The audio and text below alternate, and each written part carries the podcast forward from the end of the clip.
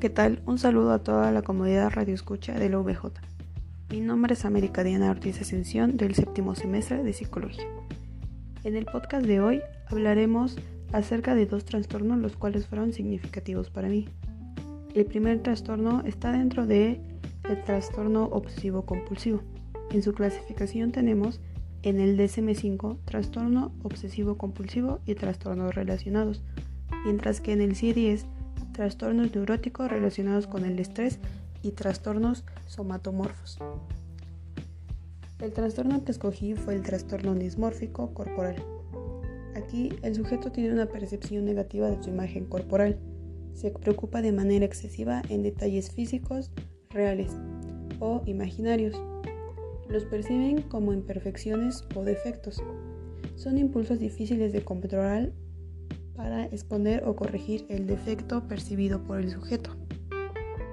El segundo trastorno que escogí está dentro de trastornos de la personalidad. Aquí tenemos que en el DSM-5 está clasificado como trastornos de la personalidad, mientras que en el CIE-10 trastornos de la personalidad y del comportamiento en adultos.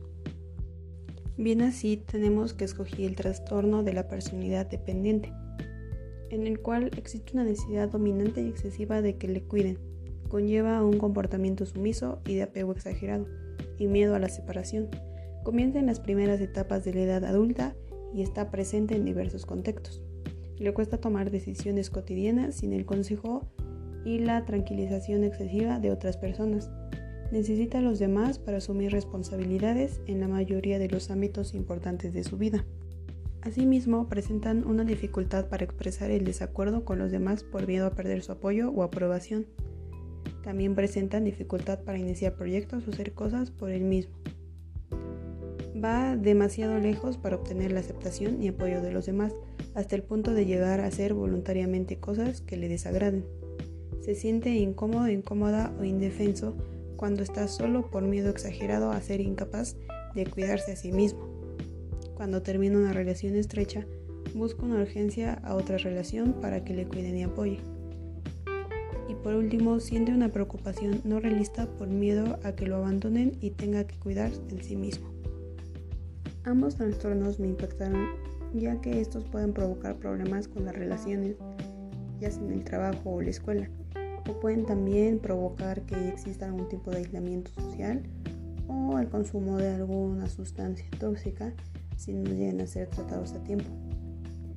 Y esto pues no solamente refiriéndome a estos dos trastornos, sino que en todos los demás creo que si no llegan a ser tratados a tiempo eh, pueden tener consecuencias mm, negativas a la larga. ¿Qué aprendizaje me llevo? Y sobre todo creo que, es importante conocer estos trastornos para nuestro futuro labor como psicólogos. Eh, segundo, que es importante conocer sus características y sobre todo saber qué persona las presenta para poder dar el adecuado tratamiento. Y pues sin más que decir, esto sería todo. Les agradezco su atención y esperando a que se encuentren bien. Hasta luego.